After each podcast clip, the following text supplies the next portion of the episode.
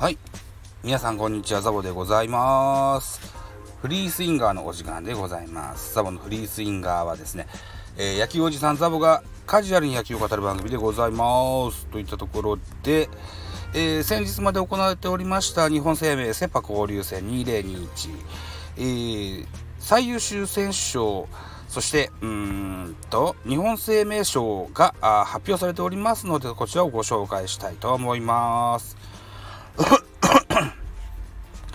えー、まず最優秀選手賞。MVP はオリックス・バファローズ山本由伸投手ですね、えー、賞金200万円ゲットでございます。山本選手交流戦におきまして3試合に登板しまして3勝0敗。勝利数1位タイ、えー、防御率1.23、えー、4位、えー、投球回22 3位。奪三振33 1位。自責点3と。いう成績を収めました。選考理由です。期間中3試合に先発登板。5月28日の対東京ヤクルト戦で7回を投げ9奪三振で勝利。6月4日の対中日戦でも7回9奪三振で連勝。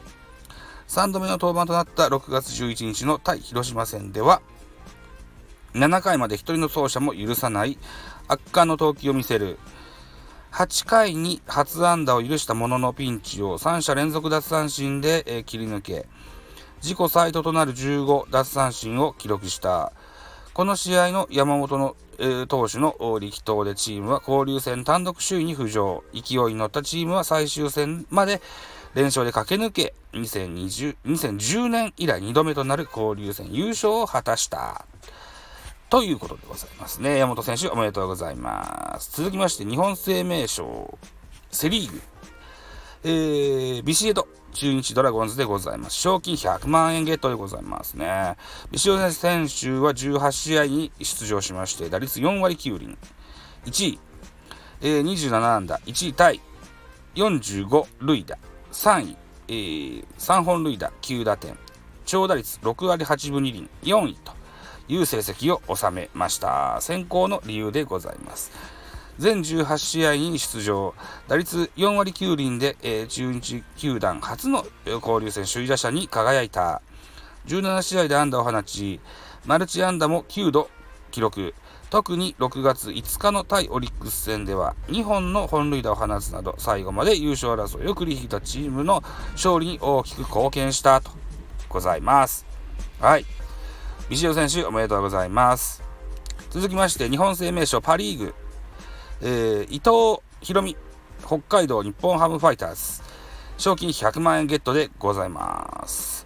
えー、伊藤選手は3試合に登板しました。3勝0敗、勝利数1位タイ、防御率0.90、1位タイ、投球回数20イニング、8位タイ、奪三振20個、えー、8位タイ、自責点が2位と。いたところですね。選考の理由です。えー、交流戦の期間中3試合に先発、えー、3勝を挙げた。各試合とも投球回は6イニングス以上。失点は1、かっこ、うち1試合は自責点0。えーと、新人ながらセリーグ球団相手に安定感抜群の投球を見せた。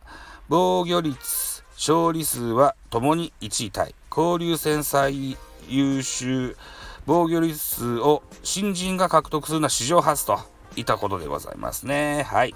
伊藤選手おめでとうございますと。いった3名の交流戦の表彰選手が出てございます。もう一度言っておきましょう。MVP は山本由伸、オリックス、うんと、セリーグ賞、えー、セリーグの日本生命賞、ビシエド、中日、えー、パリーグの日本生命賞、日ハム、伊藤といった形になってます。はい。実はこの、うーん、オリックス戦、巨人はオリックス戦で、えー、デッドボールを受けた吉吉川直樹が離脱するまでは吉川直樹もね、あのー、首位打者候補だったんですよね。うん、残念ながら、えー、逃してしまったといった形になってます。はい。ということで、交流戦も明けました。本日、6月の18日金曜日から、えー、セリーグペナントレース、パリーグペナントレースともに再開でございます。ぜひ楽しみにしたいと思います。といったところでお時間でございます。えー、私、ザボ。うんと、フリースインガーの他にもですね、えー、ポッドキャスト番組、ベースボールカフェ、キャン中世、ラジオトークポッドキャスト番組、ミドル巨人くん、 note、ザボの多分多分、アンカーを中心に各種ポッドキャストで配信中、リーベンなど配信番組多数ございます。フォロー、いいね、お願いいたします。また、匿名でコメントできる Google フォームと質問箱をご用意しております。ぜひお気軽にご利用ください。あと、ハッシュタグつけて、なんかつぶやいてください。あのー、そのうちエゴサします。何卒よろしくお願いします。ではまた次回です。バイ。